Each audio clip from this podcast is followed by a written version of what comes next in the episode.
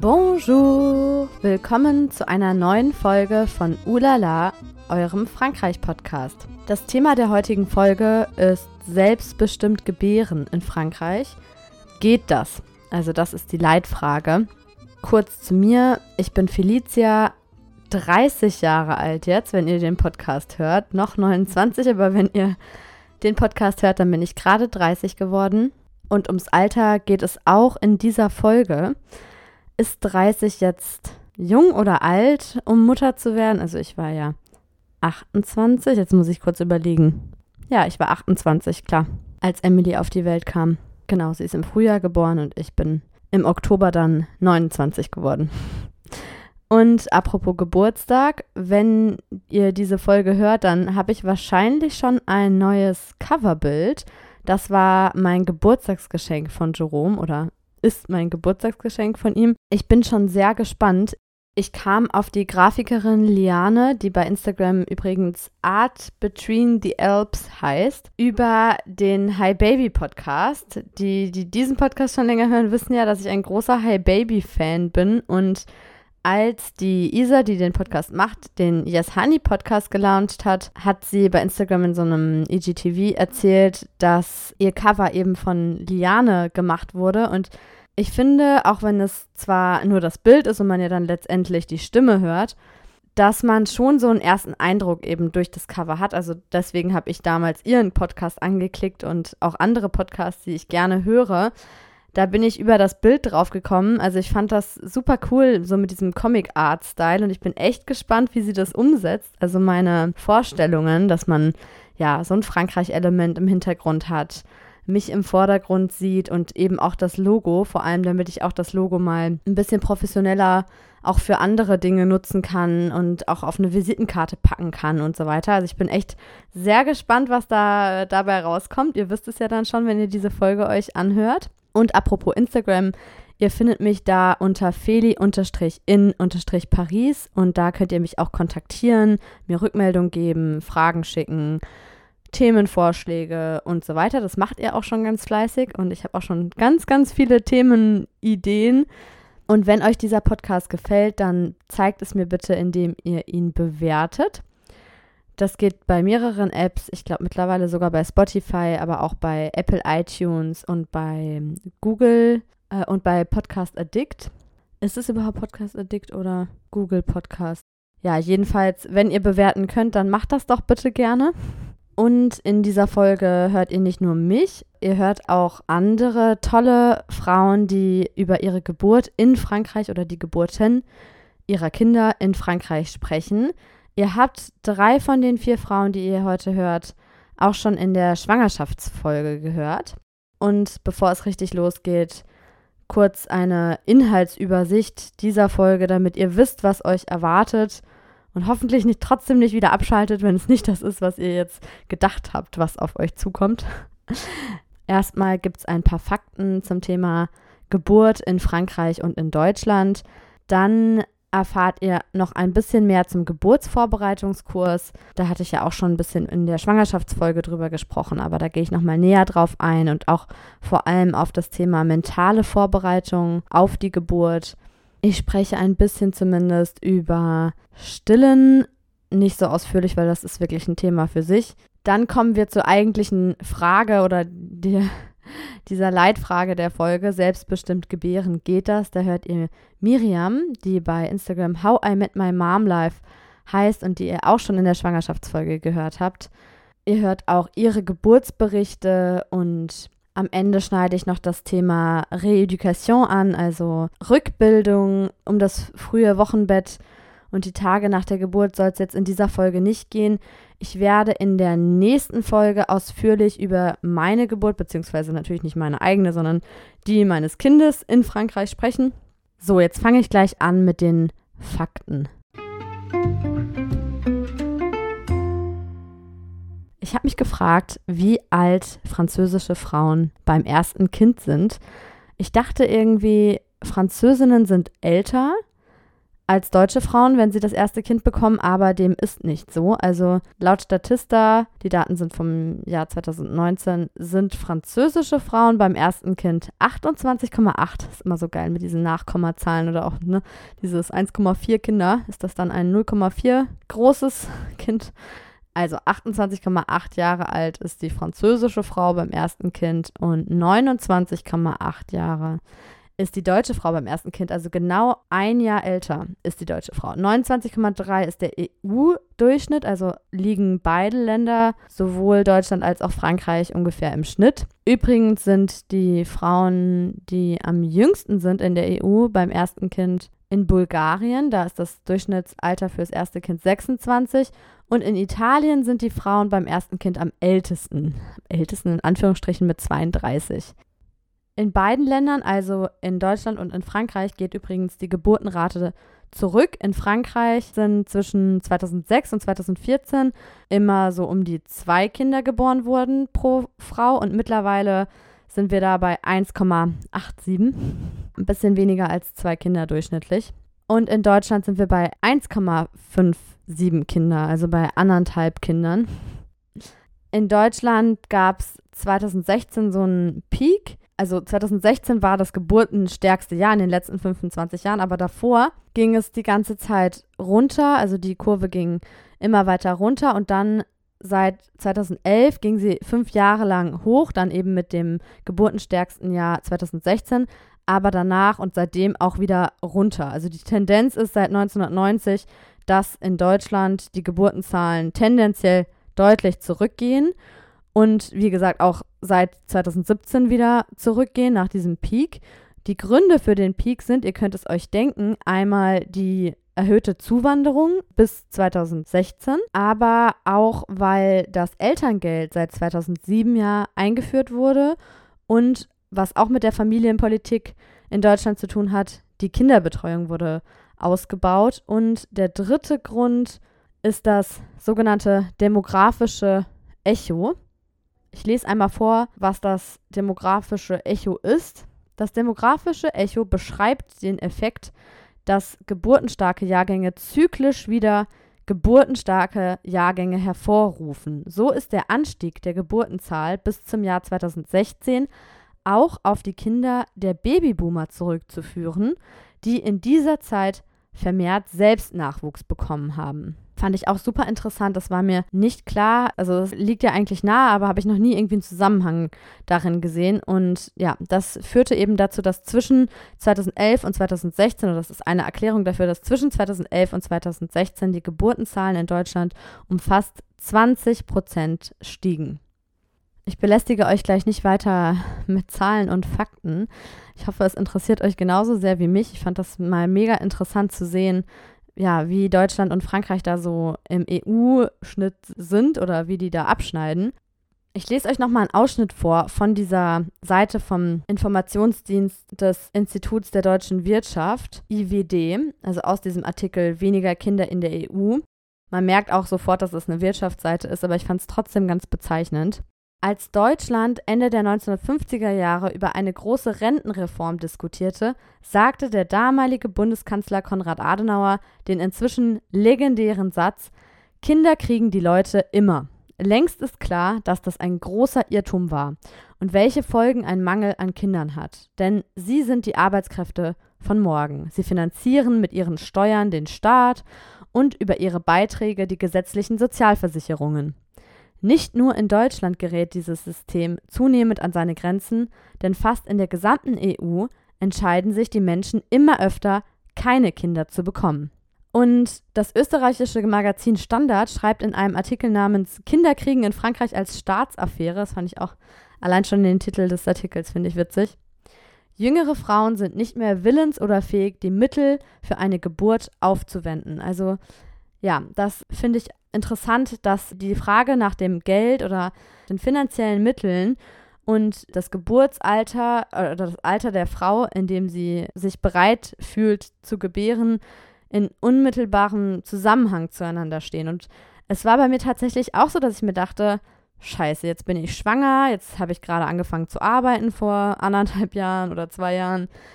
ich bin irgendwie gerade so voll im, im Aufschwung und ja, ich dachte mir, irgendwie ist es als erwerbstätige junge Frau eigentlich immer scheiße, ein, ein Kind zu bekommen. Und das passt irgendwie nie so richtig rein. Und man hat halt einfach nicht ewig Zeit. Also bei mir war es jetzt nicht so, dass ich dachte, die biologische Uhr tickt. Aber im Normalfall kriegt man halt zwischen 20 und 40 Kindern. Also mit 18 gilt es ja noch als Risikogeburt, weil man zu jung ist. Der Körper ist eigentlich noch gar nicht dafür bereit. Und ab 35 gilt es aber auch schon wieder als Risikogeburt, oder als Risikoschwangerschaft dann für die Frau, die das Kind bekommt. Also eigentlich hat man ja nur 15 Jahre so ungefähr Zeit, wo es von den Ärzten empfohlen wird, schwanger zu werden. Und ja, ich dachte mir aber dann, als ich mit 27 schwanger wurde, puh, ich bin ganz schön jung noch. Also ich wollte zwar auch immer jung Mutter werden und es war auch immerhin so, dass ich ja irgendwie eine stab einigermaßen stabile Situation hatte, halt dadurch, dass ich fertig war mit dem Studium, schon gearbeitet habe und so weiter. Aber ich dachte mir dann so, Wahnsinn. Meine Mutter war 26, als sie mich gekriegt hat. Das ist super, super jung. Also die wurde mit 25 schwanger. Und ich dachte mir früher immer so, ja, wenn man 25 ist, dann kann man ja schon mal ein Kind kriegen. Aber wenn man dann selber 25 ist und sich denkt, nee, also ich war mit 25 noch überhaupt nicht dafür bereit, aber ehrlich gesagt, glaube ich, ist man nie so wirklich bereit, bis man dann das Kind hat. Vielleicht ist es auch anders bei später Gebärenden, sage ich jetzt mal, wenn man irgendwie Ende 30 ist oder Anfang 40 oder wenn es auch bis dahin vielleicht nicht geklappt hat. Oder ja, wenn man dann irgendwie nochmal so auf den letzten Metern unbedingt schwanger werden möchte. Aber ja, es ist echt so eine, also eigentlich ist die Zeitspanne ja sehr kurz. Mir wurde in der Schwangerschaft von einer Psychologin, die ich lustigerweise mal zufällig bei einer Firmenfeier kennengelernt habe, also ist die Frau von einem Kollegen, und die hatte mir ein Buch empfohlen, das heißt Kinder verstehen, Born to be Wild, wie die Evolution unsere Kinder prägt. Und also das ist ein Buch von Herbert Renz-Polster, ganz interessant. Also da wird das eben auch angesprochen, dass Menschen eine Spezies sind, die im Blick, also wenn man jetzt das ganze Leben im Blick hat, eigentlich ja wirklich nur eine ganz kleine Zeitspanne hat im Gegensatz zu anderen Säugetieren, wo man Kinder kriegen kann. Ich habe halt mit ihr darüber gesprochen, dass ich gerade irgendwie denke oder in dem Moment gedacht habe, als ich mit ihr gesprochen habe, dass es eigentlich vielleicht doch nicht so der super Zeitpunkt ist jetzt.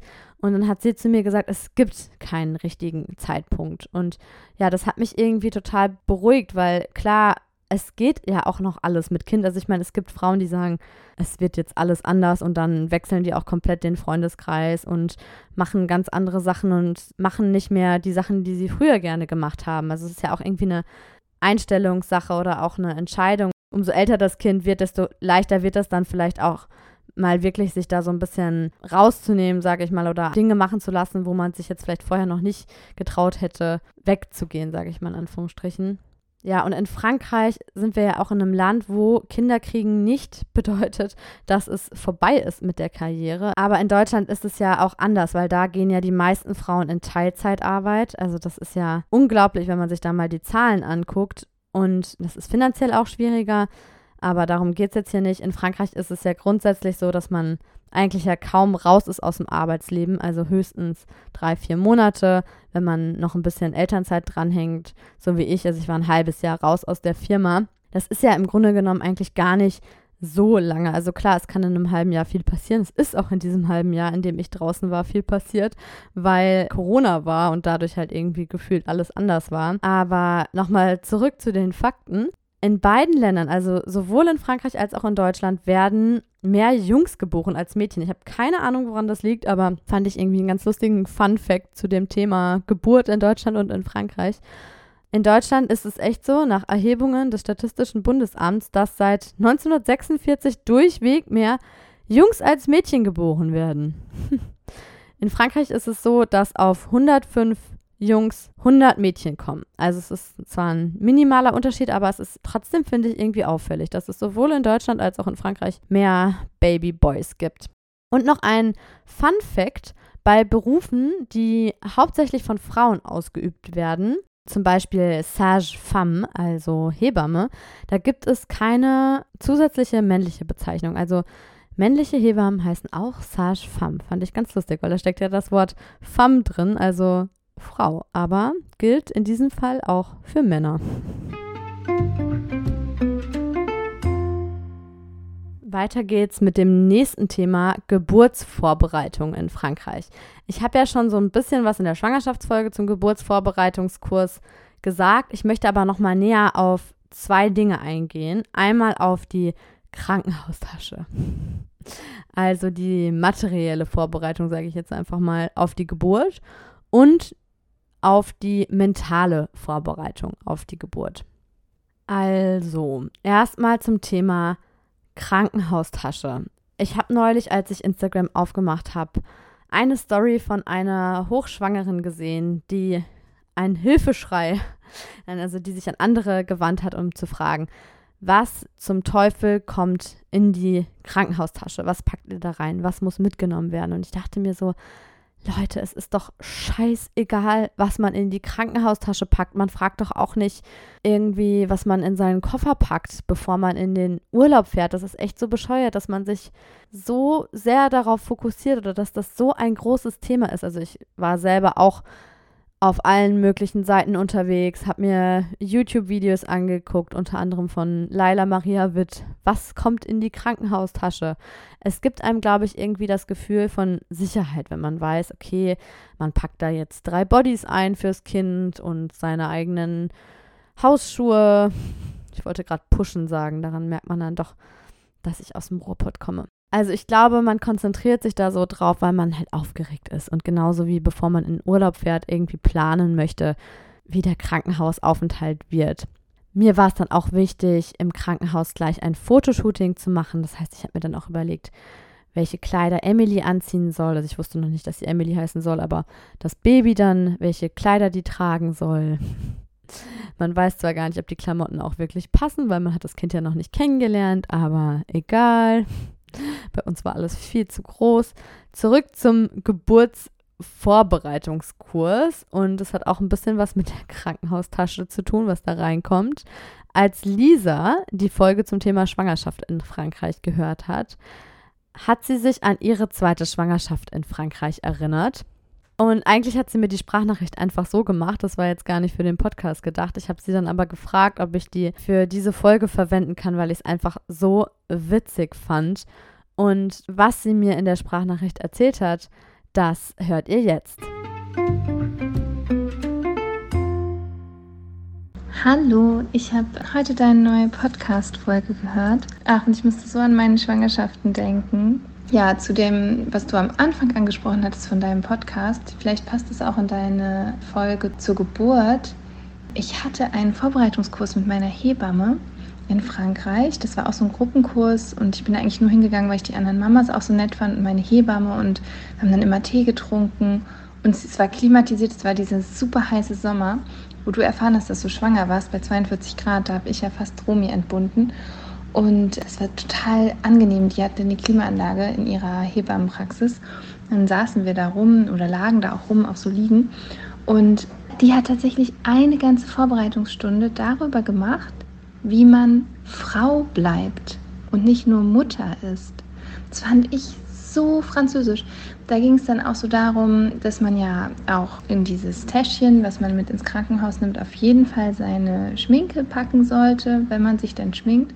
Manche Französinnen schminken sich ja auch gar nicht. Aber wenn man sich schminkt, dann soll man das auch direkt nach der Geburt weitermachen und man soll das nicht einreißen lassen und man soll sich schöne Kleidung kaufen und man soll schön sein, auch für seinen Mann und auch für sich selbst. Und man soll sich am besten schon jetzt Gedanken machen über die Kinderbetreuung, wie man einen guten Babysitter bekommt, wie man sich einen Abend in der Woche Zeit für seine Freundin nimmt und einen weiteren Abend Zeit für seinen Mann. Und ja, da ging es wirklich eine Stunde, haben wir nur darüber diskutiert und es war irgendwie, also ja, sehr, sehr seltsam. Also eigentlich ja gut, aber ich weiß, ich erinnere mich leider nicht mehr an die Details, aber ich weiß, dass ich da rausgegangen bin und zu Eloa gesagt habe, boah, das war wieder so eine französische Nummer.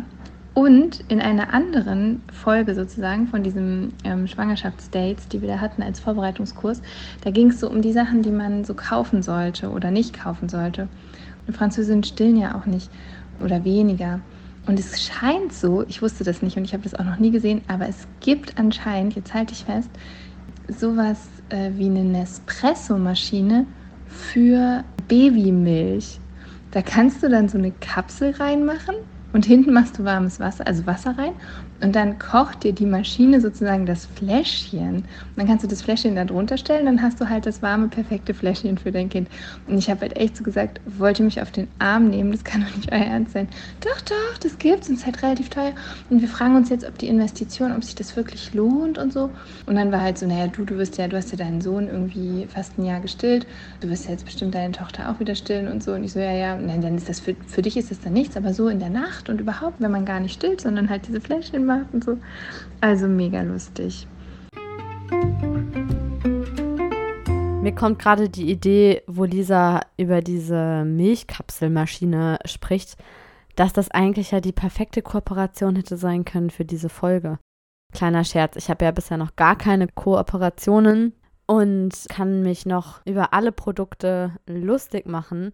Ihr merkt schon, ich habe mich total viel eingelesen während der Schwangerschaft und nicht nur das Buch Born to be Wild, sondern alle möglichen anderen Bücher auch gelesen und unter anderem das Buch, wie heißt das, die gleichen Autoren, die auch Kinderkacke geschrieben haben, haben das Buch Babybüsches, genau, Babybüsches, so heißt es, geschrieben. Und in dem Buch geht es um, also das ist ein, sind deutsche Autoren und da geht es dann halt auch um die aktuellen Trends in Deutschland. Das ist nochmal ein bisschen anders als in Frankreich. In Deutschland läuft ja jeder mit so einem Bugaboo, also jede Halbmutter läuft mit irgendwie so einem oder auch Vater natürlich, läuft mit so einem Bugaboo-Kinderwagen rum und in Frankreich haben alle Jojos und dann habe ich mich darüber lustig gemacht, dass das ja irgendwie, was das eigentlich für ein Scheiß ist, dass man jetzt irgendwie ein Bugaboo haben muss oder was. Und die Freundin, der ich das erzählt habe, die hat sich gerade einen Bugaboo-Kinderwagen gekauft. Das war dann so ein bisschen peinlich. Wenn du die Folge hier hörst, du weißt ganz genau, dass ich dich meine. Jedenfalls, apropos materielle Dinge, in Frankreich wird man ja auch ständig gefragt, was auf seiner Liste de Naissance steht. Und mich hat allein irgendwie immer die Frage überfordert. Und es gibt halt auch so Sachen, die man in Frankreich zur Geburt schenkt, wie zum Beispiel eine Sophie la Giraffe. Jedes französische Baby hat eine Giraffe namens Sophie. Diese Giraffe aus Kautschuk, die gut dafür ist, dass man darauf rumkauen kann. Also die ist irgendwie gut zum Fühlen, zum Beißen, zum Riechen, irgendwie für alle Sinne. Und ja, generell ist in Frankreich auch immer der Éveil, also die, die Sinne erwecken. Das ist total wichtig. Es gibt ja auch diesen sogenannten Tapis d'éveil. Auf Deutsch würde man Krabbeldecke oder sowas dazu sagen. Aber meistens ist da noch so ein Bogen drüber gespannt und dann hängen da irgendwelche Sachen runter. Zum Beispiel Fische, die dann schwarz-weiß gestreift sind oder schwarz-weiß gepunktet oder irgendwie in grau-weiß-Tönen, weil am Anfang sehen die Kleinen ja nur schwarz-weiß beziehungsweise starke Kontraste. Ja, und irgendwie haben mich auch allein die Fragen in der Schwangerschaft überfordert. So, was wünschst du dir denn dann zur Geburt oder was möchtest du denn auf deiner Liste de Naissance? Und man kriegt ja auch so wahnsinnig viel geschenkt. Also ich meine, bei einem zukünftigen zweiten Kind weiß man dann vielleicht auch eher, was man wirklich gebrauchen kann. Aber ja, ich meine, die Geschenke, die wir bekommen haben, kamen von Herzen und wir haben auch wirklich viele coole Sachen geschenkt bekommen. Und alles andere haben wir eigentlich Secondhand gekauft. Also mir hat mal eine Kollegin gesagt, du brauchst nichts für das Kind. Und das hat mich auch total beruhigt, weil es ist wirklich so, dass man ja auch noch alles kaufen kann, wenn das Kind da ist. Und es ist also meines Erachtens eine riesengroße Marketing-Sache. Man weiß, dass man gerade junge Eltern damit irgendwie gut erreichen kann. Also es ist ja so, dass du teilweise im Supermarkt exakt die gleichen Produkte kriegst, nur wenn da irgendwie draufsteht, auch geeignet für Babys oder für Kleinkinder, dann kostet es einfach dreimal so viel und man tendiert halt trotzdem dazu, das zu nehmen, weil man da sicher ist, dass da irgendwie kein Scheiß drin ist. Ja, und ich mache mich jetzt hier drüber lustig, über diesen ganzen Konsumzwang und diese kapitalistische Welt, in der wir leben. Aber ich habe, als wir im Sommerurlaub in Deutschland waren, auch für Emily einen Magic Cup gekauft, weil einfach jeder auf dem Spielplatz gerade diesen Magic Cup hat. Und in Frankreich weiß man gar nicht, was das ist, aber alle finden es ja auch total cool. Das ist einfach nur so ein Trinkbecher, aus dem das Wasser oder Milch oder was auch immer man da reinmacht, nicht rausläuft, wenn man es umdreht. Also man saugt da quasi so am, am Rand dran und dann kommt es raus. Und ja, es, es gibt schon, natürlich gibt es coole Sachen, aber es muss natürlich nicht sein. Die kann genauso gut eigentlich aus einem Becher trinken. Es ist halt, ja, ganz nett. Also, falls ihr schwanger seid oder gerade ein Kind bekommen habt, stresst euch nicht mit diesen ganzen materiellen Sachen. Man merkt ja dann auch, was man braucht. Wie gesagt, wenn das Kind da ist oder wenn es dann halt auch aktuell wird. Wir haben irgendwann gemerkt, das ist jetzt nicht mehr so wahnsinnig praktisch, dass Emily die ganze Zeit auf unserem Schoß sitzt beim Essen. Und dann, als wir auch dann mit der Tagesbetreuung angefangen haben, hat die Tagesmutter die Emily immer in so eine Wippe gesetzt, um sie zu füttern. Und da auf die Idee kamen wir gar nicht. Wir hatten auch so eine Wippe zu Hause, aber die saß halt einfach vorher auf unserem Schoß. Und dann haben wir auch gemerkt, naja, sie kann ja jetzt auch schon alleine sitzen. Das ist natürlich die Voraussetzung für so einen Hochstuhl, aber wir brauchen eigentlich so einen Hochstuhl. Und dann haben wir erst den Hochstuhl gekauft. Ich glaube, dann sind noch mal ein paar Wochen oder Monate vergangen. Also die hatte eigentlich erst ziemlich spät, also es ist noch gar nicht so lange her, dass sie jetzt auch so einen eigenen Hochstuhl hat, so eine Art Trip-Trap. Also Trip-Trap ist ja auch eine Marke. Es ist kein Trip-Trap, den wir gekauft haben. Zwischen zwei Produkten haben wir hin und her überlegt und haben uns dann auch für eine bekannte große Marke entschieden, die ich jetzt hier nicht nenne. Aber ja, es ist so eigentlich alles total banal und oberflächlich und es sind halt materielle Dinge. Das, was eigentlich viel wichtiger ist und was auch viel schwieriger ist, ist die mentale Vorbereitung auf die Geburt. Ich finde eigentlich auch, dass die Geburt an sich überbewertet wird und eigentlich sollte man sich noch viel mehr mit dem Wochenbett und auch so einfach generell mit den ersten Wochen, wenn man meistens ja alleine irgendwie mit Baby zusammen ist, beschäftigen oder sich diese Zeit irgendwie planen oder vielleicht auch Unterstützung schon holen eine Freundin von mir zum Beispiel, die hat jetzt, also die hatte die ersten sechs Wochen ihre Mutter da und die hat einfach jede Nachtschicht übernommen. Das fand ich total cool. Das ist eigentlich so eine gute Idee. Also eigentlich ja auch ganz simpel und wenn man das kann und wenn man dann auch nachts nicht stillt, wieso nicht? Das ist ja eigentlich genial, dass man dann trotzdem morgens fit ist und dann den ganzen Tag hat mit seinem Kind. Also ja, dass man sich halt einfach die Zeit nach der Geburt irgendwie so gut wie möglich gestaltet. Aber natürlich ist auch die Geburtserfahrung an sich super wichtig und auch bestimmend irgendwie fürs ganze weitere Leben, wie man die Geburt seines Kindes in Erinnerung behält. Und ganz wichtig ist dabei auch, dass man selbstbestimmt gebären kann. Und was das eigentlich bedeutet, erfahrt ihr gleich von Miriam.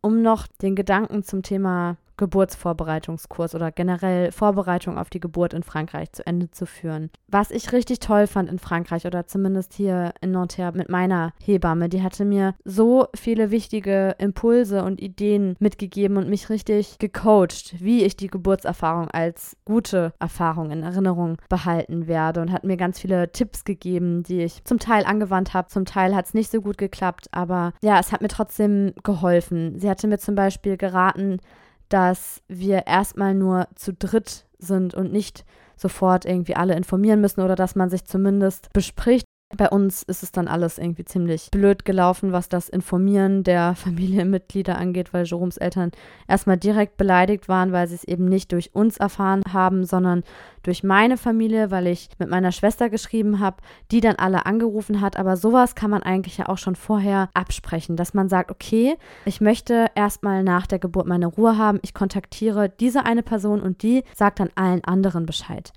Und das war schlecht von uns kommuniziert. Wir hatten uns das zwar so überlegt, aber wir haben es nicht der Familie so kommuniziert. Und das hatte aber mir meine Hebamme schon geraten, dass das schon mal so den Druck oder den zusätzlichen Stress, den man sich ja irgendwie selber macht, nimmt, wenn man da einfach schon mal ganz klare Absprachen hat oder sich überlegt, wer informiert wen. Es ist eigentlich auch was, was gar nicht direkt mit der Geburt zu tun hat, aber irgendwie, also mich hat das unglaublich zusätzlich gestresst und man ist ja sowieso sehr empfindlich und auch einfach K.O. nach der Geburt und einfach erschöpft und man hat einfach gerade ein Kind auf die Welt gekriegt. Also es gibt ja nichts krasseres, was der menschliche Körper machen kann, finde ich. Also das war ein Tipp, den sie mir gegeben hat, den ich nicht so wahnsinnig gut umgesetzt habe, aber trotzdem guter Tipp. Vielleicht nehmt ihr euch das ja zu Herzen oder wenn ihr noch schwanger seid, macht euch mal darüber Gedanken, wie ihr die ersten Stunden oder vielleicht den ersten Tag nach der Geburt verbringen wollt, weil eigentlich braucht man da dann noch nicht unbedingt gleich Besuch. Also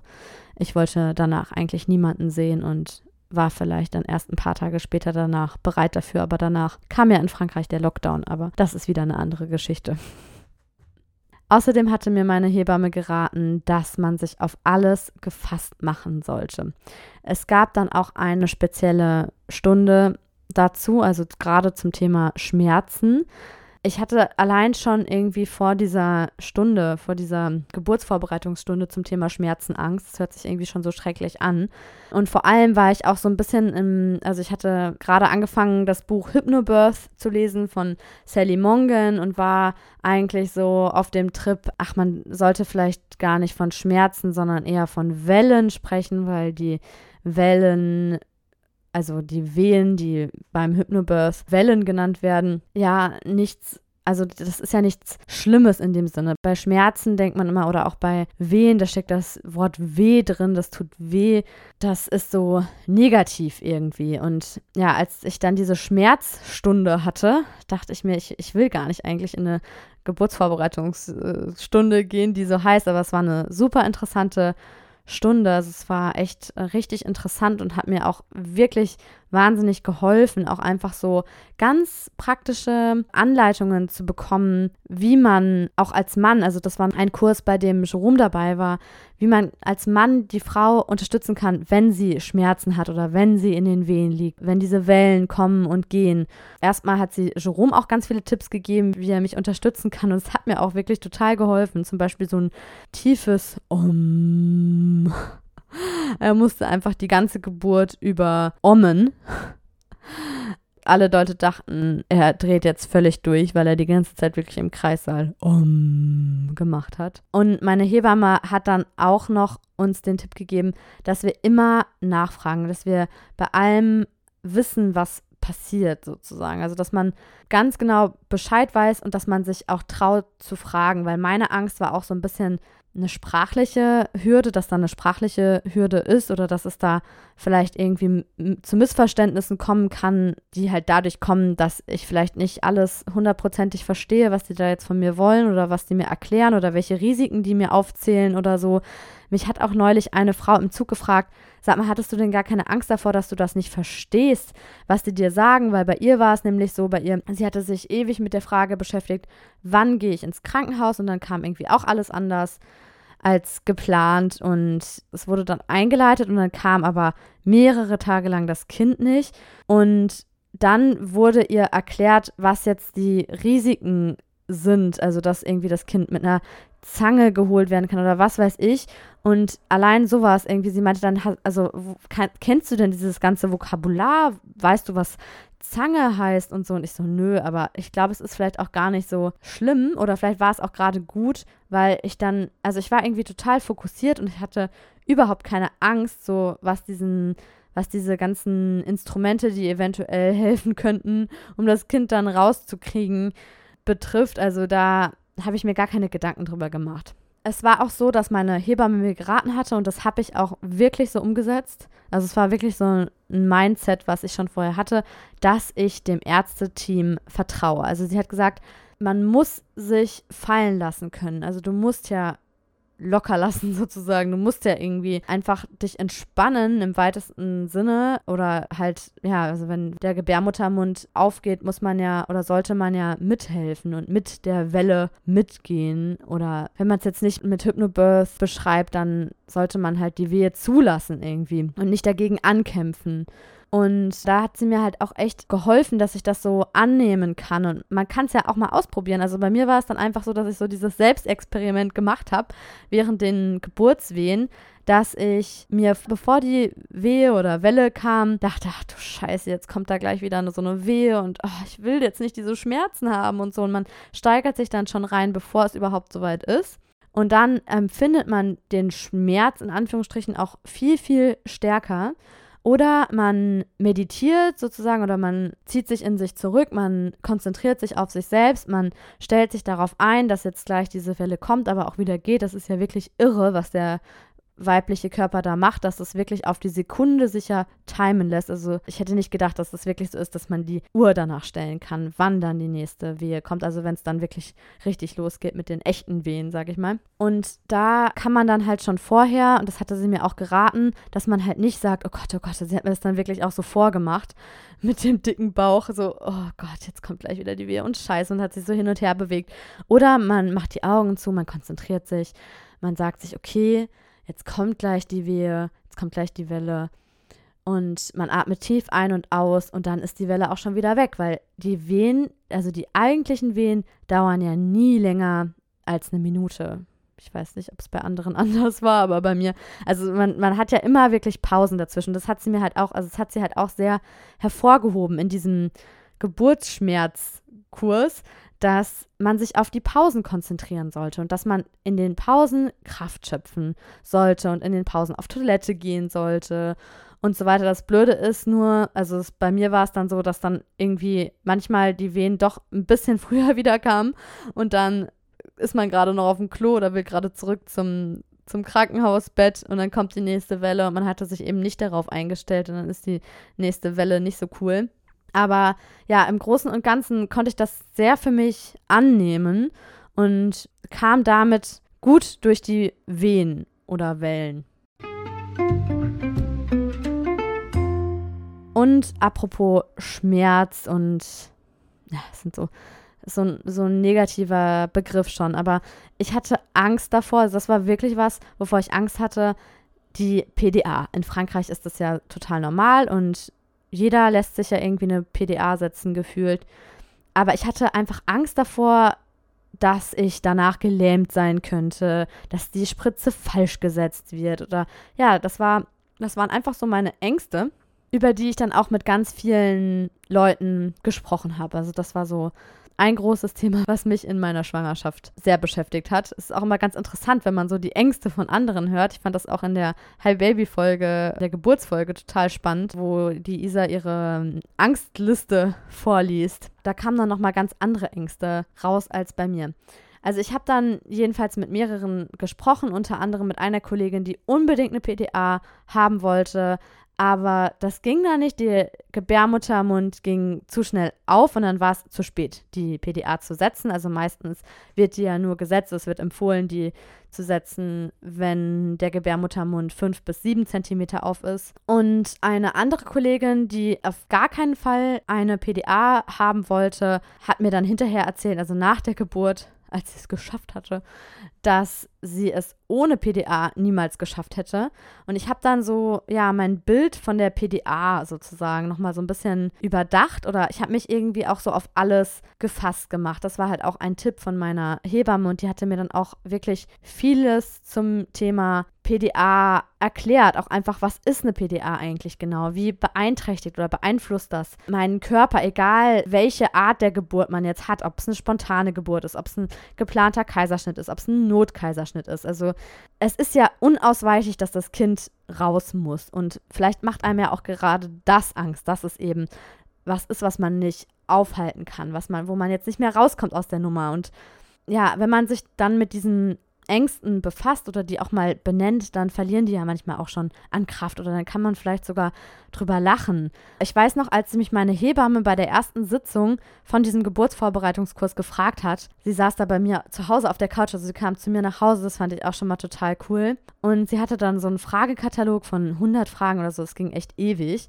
Und sie hat mich da auch unter anderem gefragt, ob ich Angst hätte vor dem Mutterwerden. Und ich habe dann gesagt, nö, überhaupt nicht. Also, nee, ich habe doch keine Angst vor Kindern. Also, das ich ja, wollte, hätte ich ja nicht schwanger werden wollen. Also, ich habe es jetzt zwar nicht so, den Zeitpunkt irgendwie jetzt vielleicht war jetzt nicht so eine bewusste Entscheidung, dass wir jetzt dachten, okay, ab jetzt versuchen wir es und jetzt äh, will ich schwanger werden. Aber es war ja schon so grundsätzlich, dass ich mir schon immer dachte, nee, also Kinder, ich liebe Kinder, ich habe kleine Geschwister, ich habe schon so viel Babysitting gemacht, ich habe so viel Nachhilfe gegeben. Ich habe in Schulen gearbeitet. Also ich bin immer schon von Kindern umgeben gewesen. Ich, ich kann einfach gut mit Kindern. Kinder mögen mich auch. Also vor Mutter werden oder Eltern werden generell hatte ich gar keine Angst.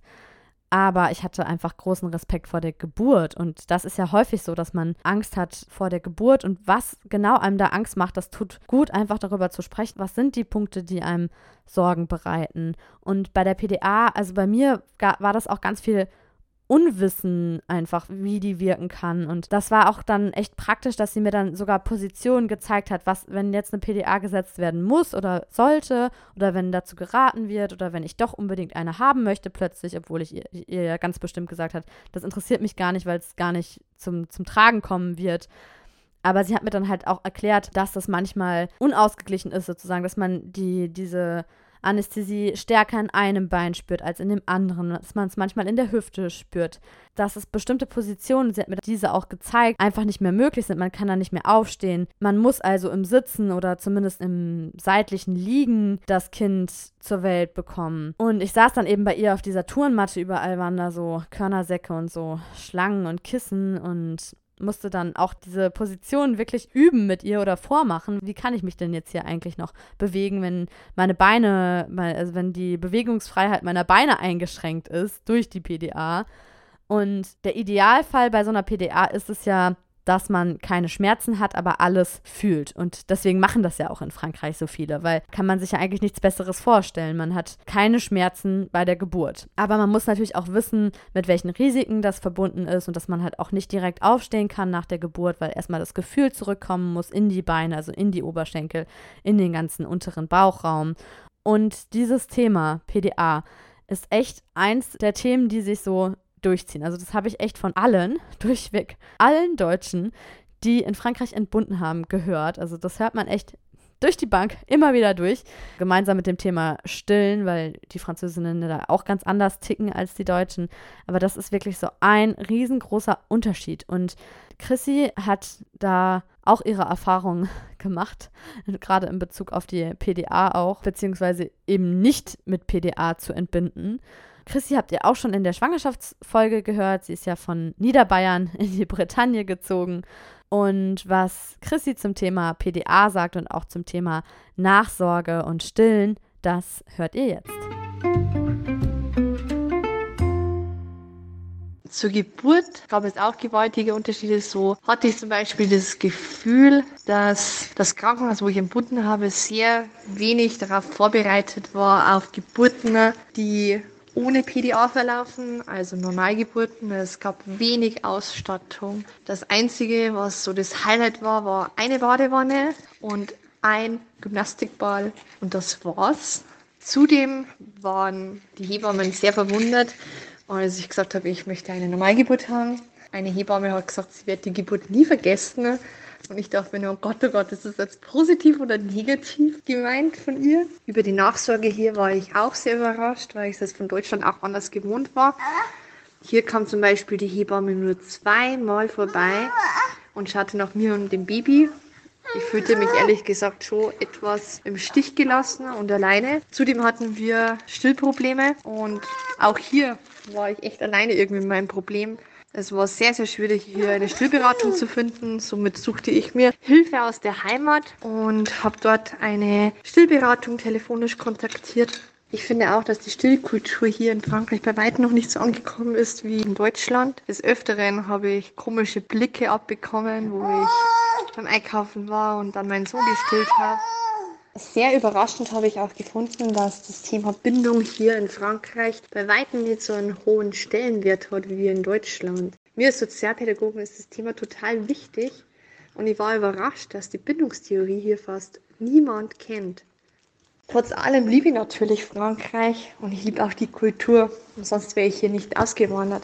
Aber in manchen Situationen vermisse ich Deutschland schon wirklich arg. Das Thema Stillen, Stillberatung, Langzeitstillen, die ärztlichen Empfehlungen hier in Frankreich, das ist ein Thema für sich. Damit würde ich jetzt ein sehr breites Fass aufmachen. Das wäre auf jeden Fall eine eigene Folge wert. Ich wollte ja direkt nach der Geburt, als ich gefühlt die einzige war, die in der Öffentlichkeit stillt, da das ja viele unangenehm finden, um es mal vorsichtig zu formulieren, wenn man auf der Straße auf, also öffentlich sichtbar stillt, da hatte ich überlegt, dass ich so einen Stillmob initiiere, dass man an einem bestimmten Tag zu einer bestimmten Uhrzeit Frauen mit Kindern an einen bestimmten Ort bestellt. Einfach nur, ja, um so ein Zeichen zu setzen. Also die Idee war es, dass jede Mutter ihr Kind an die Brust nimmt, egal ob es gerade Durst hat oder nicht, einfach um ein Zeichen zu setzen und vor allem halt die Brust zu entsexualisieren, weil sorry, dass ich mich jetzt so vulgär ausdrücke, aber es kotzt mich an das Titten auf Plakaten irgendwie und in Pornos und überall, das ist geil. Aber zum Ernähren eines Kindes sollte man sich doch besser zurückhalten und da sollte man doch besser sich bedecken, also mit einem Tuch oder was über die Brust legen und das nervt mich einfach total. Und gerade in Frankreich, ich verstehe gar nicht oder es passt irgendwie gar nicht, finde ich, dass die Leute hier so prüde sind. Aber naja, auf das Thema Nachsorge, was Chrissy angesprochen hat, komme ich auch am Ende noch mal kurz zu sprechen. Jetzt aber erstmal zur Leitfrage dieser Folge. Selbstbestimmt gebären in Frankreich, geht das? Als ich Miriam von How I Met My Mom Life diese Frage gestellt habe, hat sie erst einmal definiert, was für sie überhaupt selbstbestimmt gebären bedeutet. Das möchte ich euch natürlich nicht vorenthalten. Zuerst gerne mal beleuchten, was überhaupt selbstbestimmt gebären bedeutet. Denn ich glaube, das bedeutet auch für jede Frau was anderes. Für mich persönlich bedeutet selbstbestimmt gebären, dass ich meinen Geburtsprozess selbst bestimmen kann. Das heißt, ich entscheide, welche Position für mich gerade am angenehmsten ist. Ich entscheide, ob und wenn ja, in welcher Form ich Hilfe vom Außen annehmen möchte. Also möchte ich gerade eine Hilfestellung von der Hebamme oder vom Arzt haben möchte ich Schmerzmittel haben? Und wenn ja, welche Schmerzmittel möchte ich haben? Ne? Inwieweit lasse ich eben in meinen Geburtsprozess eingreifen? Ich finde, solange eine Frau selbst bestimmen kann oder sich in ihrem Geburtsprozess nicht ausgeliefert fühlt, ist es eine selbstbestimmte Geburt. Und das kann für die eine Frau ein selbstbestimmter Kaiserschnitt sein, für die andere Frau eine selbstbestimmte Geburt mit einer PDA oder, oder, oder. Also für mich zum Beispiel war eine selbstbestimmte Geburt vor allem meine Hausgeburt, weil ich da bis auf die letzten 20 Minuten komplett alleine war und in meinen Geburtsprozess eben überhaupt nicht eingegriffen wurde. Und selbst als die Hebammen dann kamen oder da waren, haben sie den Raum betreten und haben sich neben mich in die Ecke gekniet oder gehockt und haben mich nur beobachtet. Das heißt, sie haben nicht aktiv in meinen Geburtsprozess eingegriffen und das war für mich selbstbestimmt. Aber ich finde eben, dass selbstbestimmt vor allem bedeutet, dass die Frau selber bestimmt über ihren Geburtsprozess. Und ob das dann ein Kaiserschnitt ist, eine Klinikgeburt, eine Wassergeburt, eine Geburt mit Schmerzmittel oder ohne, ist völlig egal. Ja, sehr schön, dass Miriam das erstmal definiert hat. Denn wie sie schon sagte, kann eine selbstbestimmte Geburt für die eine Frau ohne PDA sein und für eine andere Frau mit PDA. Ihr hört übrigens auch noch eine Frau gleich am Ende dieser Folge, die unbedingt mit PDA entbinden wollte. Und das ist für sie selbstbestimmter als ohne PDA. Aber ich habe Miriam ja nicht nur nach selbstbestimmt gebären generell gefragt, sondern in Frankreich, ob das in Frankreich geht, selbstbestimmt zu gebären. Und was sie darauf geantwortet hat, das hört ihr jetzt. Jetzt zu der Frage, kann man in Frankreich selbstbestimmt gebären? Das kann ich auch nicht pauschal beantworten. Ich kann da nur von Südfrankreich sprechen und in dem Krankenhaus, in dem ich meine ersten beiden Töchter bekommen habe, war das nicht möglich in der Form, wie ich es mir gewünscht hätte. Dann bei der ersten Geburt wurde eingeleitet, weil ich einen kleinen Riss in der Fruchtblase hatte und es wurde quasi über mich hinweg bestimmt, dass ich ab der Untersuchung, ab der letzten Untersuchung vom Arzt, äh, bei der das festgestellt wurde, die dann schon im Krankenhaus war. Denn du weißt es ja, glaube ich, auch selber, oder ich weiß nicht, wie es in Paris ist, in Südfrankreich ist es so, dass du ab dem letzten Trimester der Schwangerschaft dann sowieso immer nur noch ins Krankenhaus gehst zu den Vorsorgeuntersuchungen. Und bei mir wurde da eben bei einer Vorsorgeuntersuchung festgestellt, dass ich einen Riss in der Fruchtblase hatte und dann wurde mir gesagt, Sie verlassen dieses Krankenhaus heute nicht mehr, Sie bekommen heute oder morgen Ihr Kind. Und dann wurde eben am nächsten Morgen eingeleitet und es war sofort der Anästhesist mit im Raum, also im Kreissaal, der mir dann eine PDA gegeben hat.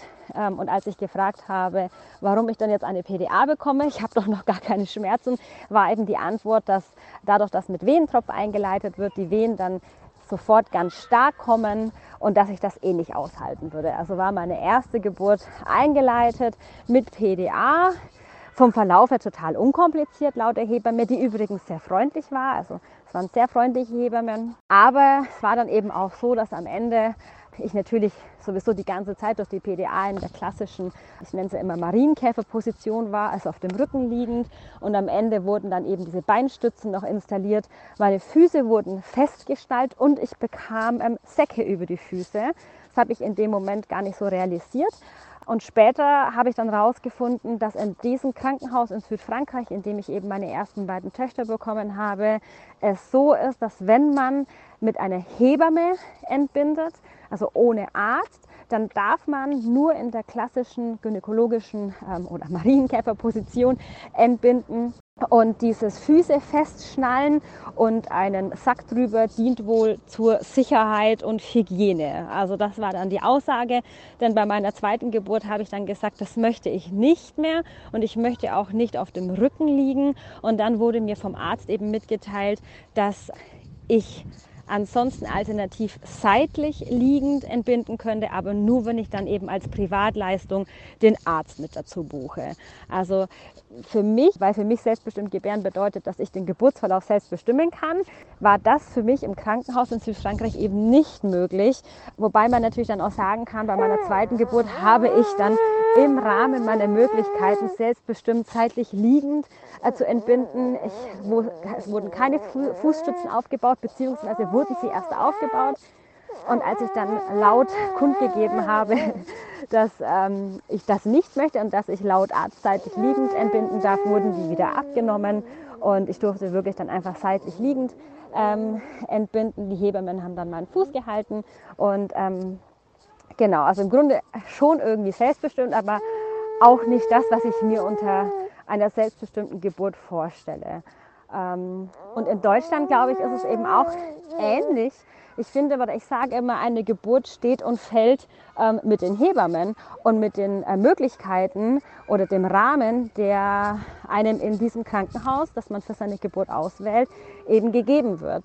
Und ähm, für mich war einfach die Krönung meiner Geburten die Hausgeburt in der Schweiz, weil sie eben von vorne bis hinten komplett selbstbestimmt war.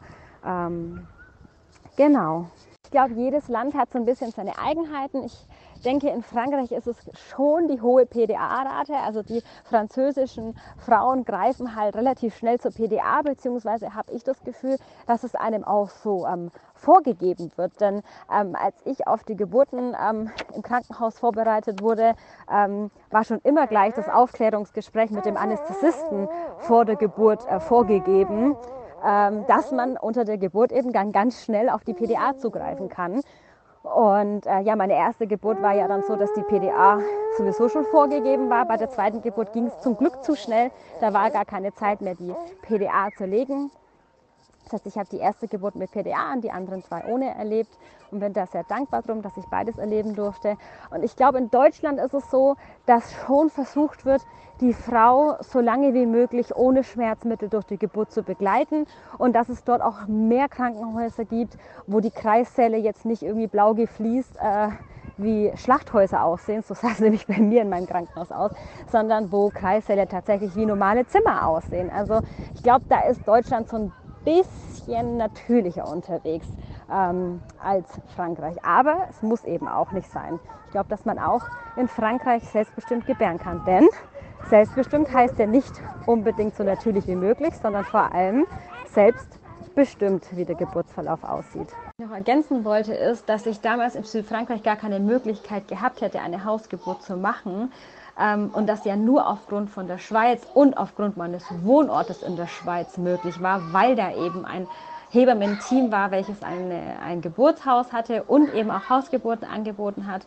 Und wenn ich ein viertes Kind kriegen sollte und wieder in Südfrankreich wohnen sollte und ähm, dieses Kind dann eben wieder in diesem Krankenhaus bekommen muss, ähm, in dem ich auch meine ersten beiden Töchter äh, bekommen habe, dann wäre ich heute ja eine ganz andere und würde nicht mehr über mich bestimmen lassen. Das heißt, ich würde auch dort versuchen, so selbstbestimmt wie möglich dieses Kind zu bekommen. Und das heißt für mich, dass ich dann eben im Vorfeld schon sage, ich möchte meine Geburtsposition frei wählen. Und wenn ich stehen möchte, dann möchte ich, dass ein Arzt anwesend ist, den ich dann auch gerne dafür bezahle, der mein Kind auffängt oder der der Hebamme erlaubt, mein Kind aufzufangen. Also ich würde alles in meiner Macht Stehende versuchen, um so selbstbestimmt wie möglich dort auch gebären zu können. Und wenn es dann wirklich auch nur seitlich liegend wieder ist, ja, dann versuche ich aber halt bis zu diesem letzten Moment, in dem das Kind rauskommt, zu laufen, meine Position selbst zu wählen, Schmerzmittel abzulehnen ne? oder wenn ich dann eins möchte, eins zu wählen. Also ich glaube eben, Moment, glaube ich, dass wir sowohl in Frankreich als auch in Deutschland oder in jedem Land, in dem man in einem Krankenhaus sein Kind bekommt, schon ähm, einen, einen Spielraum hat, selbst zu bestimmen, wie die Geburt aussieht. Und ich glaube, dazu braucht man aber auch einfach ein bisschen Geburtserfahrung, dazu braucht man ein bisschen Eigenermächtigung, um dann eben schon im Vorfeld all diese Faktoren abzuklären, die man braucht. Dass man im Vorfeld schon den Arzt und die Hebammen informiert. Ich möchte meine Position frei wählen. Ich möchte so lange wie möglich keine Schmerzmittel. Ähm, und ich möchte sie auch nicht angeboten bekommen. Ich möchte selbst danach, danach fragen, wenn ich eins möchte. Ne? Ähm, glaube, da kann man einfach im Vorfeld schon viel vorarbeiten. Dazu benötigt es halt, benötigt es halt auch einfach dieses Wissen und diese eigene Vorbereitung. Und dann kann man auch in Frankreich oder ne, dem Land, in dem man dann lebt, selbst bestimmen oder zumindest selbstbestimmter gebären, als wenn man eben blind ins Krankenhaus fährt und dann eben alles mit sich machen lässt und geschehen lässt, was da dann eben so äh, passiert in so einem spannenden Geburtsverlauf. Miriam hatte mir übrigens noch erzählt, dass sie mal einen Blogartikel zu dem Thema geschrieben hat und daraufhin haben sich ganz viele gemeldet, die das ähnlich sehen, aber auch eine Frau, die gefragt hat, wann das denn war. Also das höre sich ja so nach Mittelalter an, was sie gerade erzählt hat. Und sie selbst hat auch in Südfrankreich gebärt und in einem Geburtshaus. Also es kommt auch immer darauf an, was es in der jeweiligen Region gibt. Das hat mir Miriam auch noch gesagt.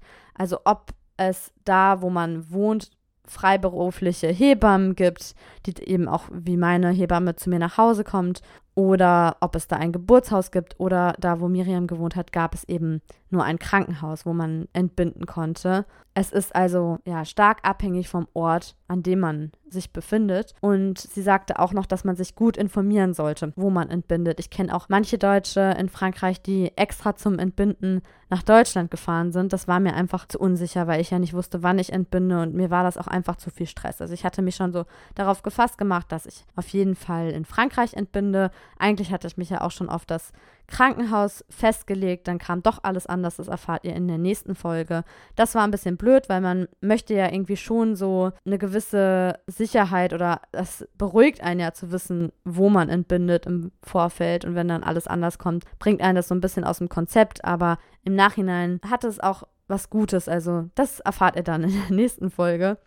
Miriam hatte ja schon in der Schwangerschaftsfolge gesagt, dass Schwangerschaft und Geburt in Frankreich generell mehr so nebenbei läuft. Deswegen habe ich ja auch die Schwangerschaftsfolge die schönste Nebensache der Welt genannt. Ein kleines Wortspiel übrigens. Aus der schönsten Sache der Welt und dann eben ne, die schönste Nebensache der Welt. Ja, das finde ich ganz interessant, dass der Fokus während der Schwangerschaft schon auf ganz anderen Dingen ist in Deutschland und in Frankreich. Also, dass es in Deutschland irgendwie gefühlt mehr so aufgebauscht wird, diese ganzen Mutterschaftsthemen, nenne ich sie jetzt mal. Und jetzt hört ihr Katrin, die habt ihr ja, wie gesagt, auch schon in der Schwangerschaftsfolge gehört. Und auch sie hat ja schon berichtet, dass sie die Schwangerschaft in Frankreich viel entspannter fand und auch die Leute aufmerksamer, dass die Leute auch aufstehen in den Metros und so weiter. Das ist ihr in Deutschland weniger passiert als in Frankreich. Aber als es bei ihr auf die Geburt zuging, sind gerade schlimme Dinge passiert in Frankreich. Ihr erinnert euch an die Terrorattentate 2015 und sie war auch persönlich involviert, beziehungsweise ihre Familie. Aber bevor ich jetzt zu viel vorwegnehme, sag ich mal Ton ab für Katrin. Ja, Tag X in Deutschland. Während der Schwangerschaft habe ich das eigentlich wahrnehmen können in Deutschland, dass man auf die natürliche Geburt baut und das Ganze eben auch versucht ohne Betäubung, also ohne eine PDA, die ich mir dann aber relativ schnell im Krankenhaus gewünscht habe und wo ja man mir dann eben aber auch deutlich klar gemacht hat, es gibt jetzt noch keinen Grund für eine Betäubung, für eine PDA und wir versuchen das ohne PDA zu schaffen. Und da ist man irgendwie auch von seinem Plan irgendwie nicht abgewichen, sondern da hatte man eben seine Idee und da musste man irgendwie auch mitmachen. Und ja, das habe ich auch gemacht. Und nach Betteln und so weiter gab es aber auch immer noch keine PDA. Und ja, ich habe es geschafft ohne PDA nach 24 Stunden mit auch einer ganz fantastischen Hebamme, die ihren Beruf auch als Berufung gesehen hat. Und ja, wenn das eigene und dann noch das erste Kind geboren wird, da ist auch jeder Schmerz sofort vergessen. Ja, dieses erhabene Gefühl, diese Liebe auf den ersten Blick, dieses Band, das entschädigt natürlich auch für alles. Ja, Tag X in Frankreich war bei uns eine ganz besondere Situation. Zoe ist im November 2015 geboren und ich weiß nicht, ob ihr euch daran erinnern könnt. Es waren die Terroranschläge in Paris und also bei mir hat es sich natürlich eingebrannt. Wir waren auch als Familie involviert. Mein Sohn Moritz und mein Mann, die waren im Fußballstadion.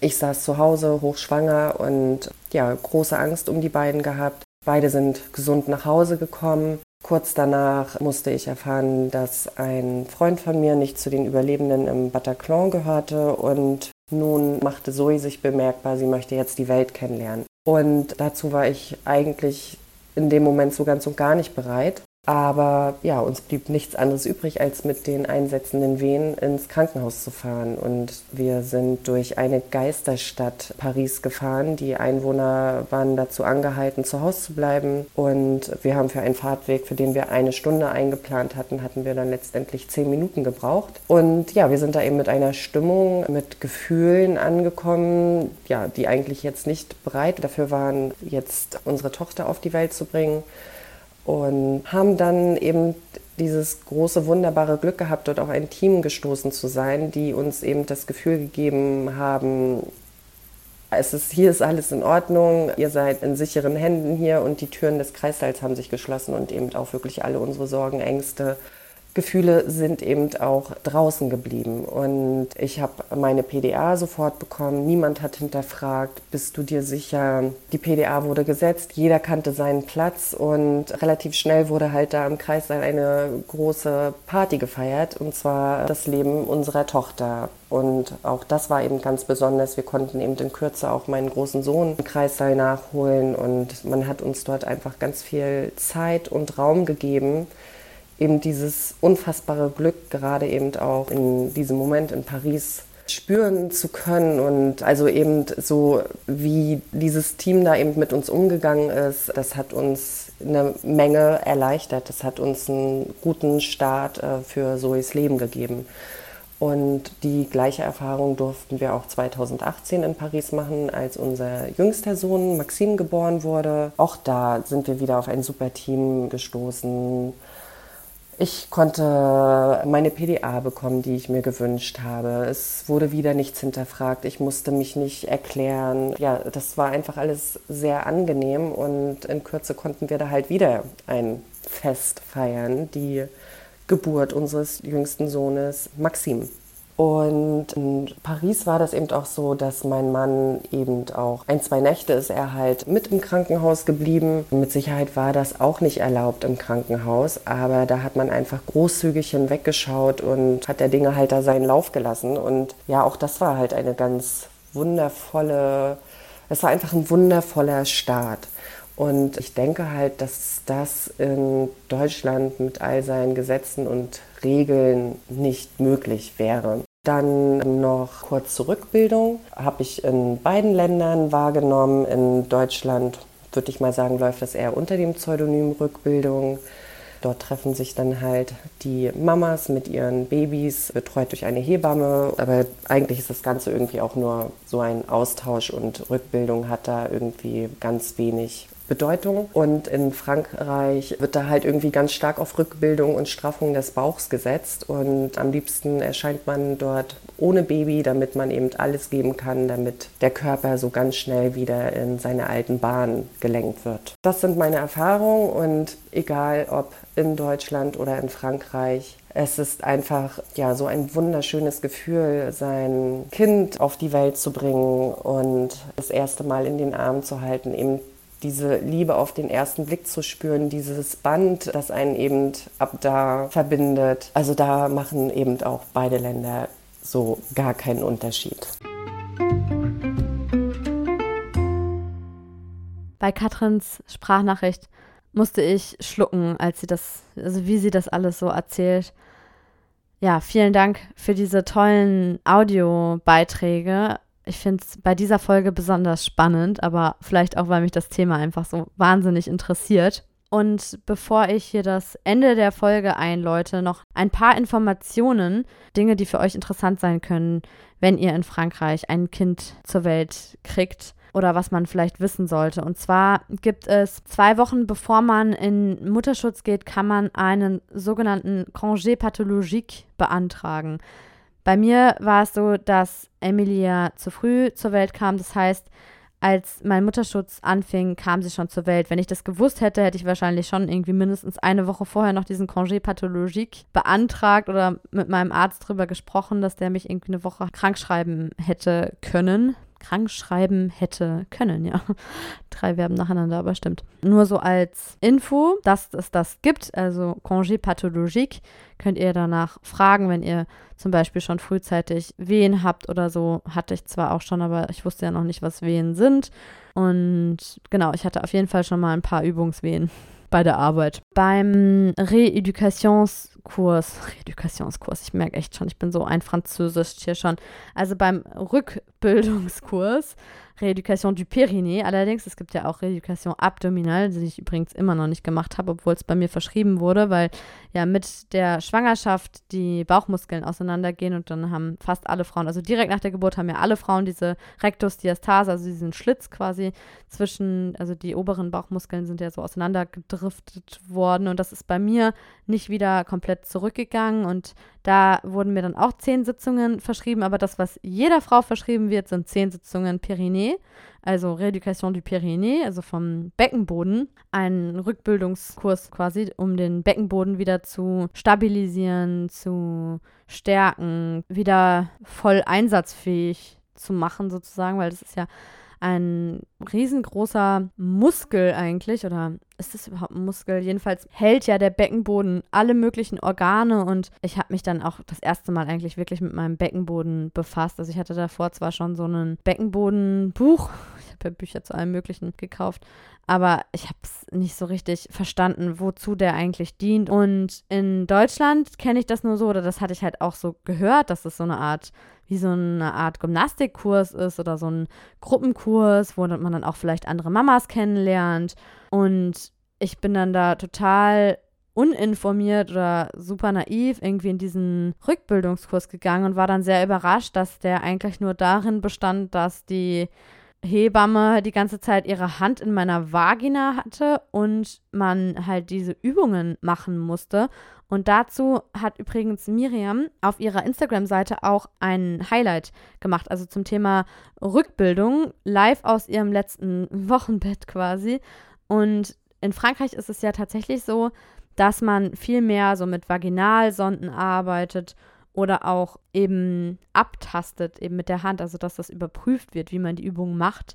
Und das war mir überhaupt nicht klar. Ich glaube, sonst wäre ich auch niemals dahin gegangen, weil ich sehr überrascht war, wie da diese Rückbildungsstunde ablief. Und ja, ich bin ja auch so ein bisschen püdik und ja, hatte mich einfach gar nicht darauf gefasst gemacht. Wahrscheinlich effektiver als so ein Gymnastikkurs, weil man halt auch wirklich weiß, wo man jetzt was trainiert und so, aber gewöhnungsbedürftig. Auch noch eine Sache, die man wissen sollte, es gibt in Frankreich eine Prime à la Naissance die kriegt man automatisch. Das sind ungefähr 1000 Euro, die man zur Geburt des ersten Kindes bekommt. Ich weiß gar nicht, ob es nur zum ersten Kind ist oder bei weiteren Geburten. Das erzähle ich euch dann, wenn es soweit ist. Man muss ja bei der CAF, also bei der Caisse des Allocations Familiales, angeben, dass man schwanger ist. Und wenn man dann angegeben hat, dass das Kind geboren wurde, dann kriegt man automatisch diese Prime à la Naissance. Also das war sehr, sehr schön, da habe ich mich sehr drüber gefreut. Und apropos Geld, man kriegt ja also während des Mutterschutzes sein volles Gehalt, aber von der CPAM oder je nachdem, ob ihr überhaupt von der CPAM Krankengeld bekommt, das ist ja sozusagen, also man wird ja dann behandelt, als wäre man krank geschrieben. Also nach der Geburt eben sollte man besser nicht persönlich nehmen, aber es wird eben aus dem gleichen Topf bezahlt sozusagen, also eben nicht vom Arbeitgeber wie sonst, sondern eben von der Krankenkasse. Und wenn man dann Elternzeit nimmt oder machen möchte, dann kann man das. Also die rechtliche Lage ist da eigentlich sehr ähnlich wie in Deutschland. Man kann auch bis zum dritten Lebensjahr des Kindes in Elternzeit gehen, darf in der Zeit seinen Arbeitsplatz nicht verlieren. Also man darf dann nicht gekündigt werden in der Zeit. Man muss danach eine gleichwertige Stelle wieder zurückbekommen. Aber, und das ist der große Unterschied, es gibt in Frankreich viel, viel weniger Geld und auch wenn überhaupt. Es gibt halt Betreuungsgeld, wenn man Elternzeit nimmt. Und das gibt es aber nur innerhalb des ersten Lebensjahres des Kindes. Also maximal bis das Kind eins wird. Maximal sechs Monate. Also bei mir war es so, ich habe drei Monate Elternzeit genommen nach dem Mutterschutz, bevor ich wieder angefangen habe zu arbeiten. Und ich hätte quasi noch drei Monate mehr nehmen können, also insgesamt sechs Monate, in denen ich dann, ich glaube, es waren 450 oder 500 Euro maximal oder waren es nur 400 Euro? Also es ist nicht vergleichbar irgendwie mit diesen 67 Prozent, die man da in Deutschland kriegt oder mit diesen maximal 1800 Euro, die es in Deutschland gibt. Es ist immer halt dieser eine feste Betrag in Frankreich um die 400 Euro. Und ja, da muss man halt gucken, ob man oder wie lange man mit so wenig Geld hinkommt. Kindergeld ist auch nochmal ein Thema für sich. Es gibt nicht das, also das, was in Deutschland dieses was man in Deutschland steuerabhängig bekommt, sozusagen, dann von der Familienkasse. Das sind alles Themen für sich, also auch gerade Mutterschutz, Vaterschaftsurlaub. In Frankreich wurde ja jetzt auch der Vaterschaftsurlaub verlängert. Also in Frankreich kriegt man ja direkt nach der Geburt drei Tage. Wenn man die drei Tage nicht nimmt, dann verfallen die und dann muss man innerhalb von ist es innerhalb von drei Monaten. Also man hat dann nochmal elf Tage, die man voll bezahlt kriegt sozusagen. Nee, elf Tage waren es. Jetzt ab dem 1.7. hat sich das ja geändert. Da wurde das verdoppelt. Da sind es jetzt 22 Tage. Das hatte ich ja schon mal in einer anderen Folge berichtet. Genau, in einem Interview mit Nathalie. Da hatten wir das Thema Vaterschaftsurlaub in Frankreich. Also der Vater hat in Frankreich immer noch viel, viel weniger Zeit mit dem Kind, also von der Firma unterstützte Zeit, als die Mutter. Aber immerhin schon mal besser, als es vorher war. Ihr merkt, es sind wahnsinnig viele Gesprächsthemen. Ich könnte ewig weiter quatschen. Ich könnte locker eine Folge zur Elternzeit, zum Mutterschutz, zum Stillen, zur Rückbildung machen. Aber in der nächsten Folge erzähle ich euch jetzt erstmal, wie meine Geburt ablief. Also nicht meine, sondern die meines Kindes. Ihr könnt also gespannt sein. Jetzt wünsche ich euch erstmal bonne journée oder bonne fin de journée. À bientôt et au revoir.